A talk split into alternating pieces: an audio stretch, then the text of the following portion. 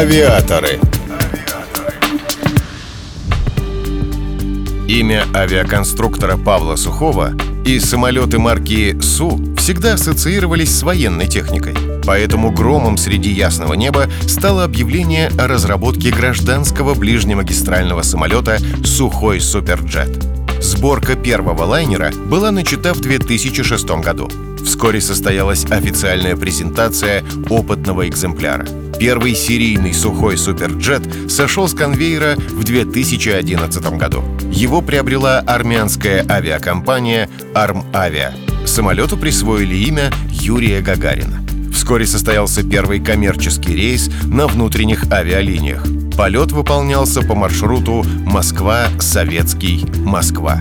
Учитывая солидную историю ОКБ Сухого, гражданские лайнеры должны отличаться таким же высоким качеством, как и военные самолеты.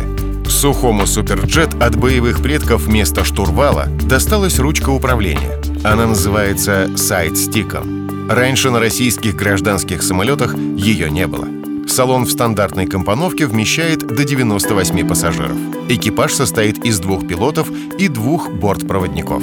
Максимальная дальность полета составляет 4578 километров. Максимальная скорость — 860 километров в час. Крейсерская высота — 12200 метров.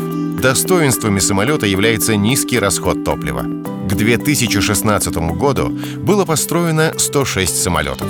Среди заказчиков Мексика, Италия, Индонезия, Швейцария и другие страны.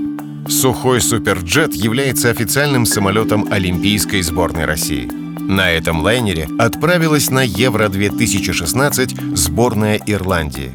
География покупателей нового российского самолета с каждым годом только увеличивается. Авиаторы.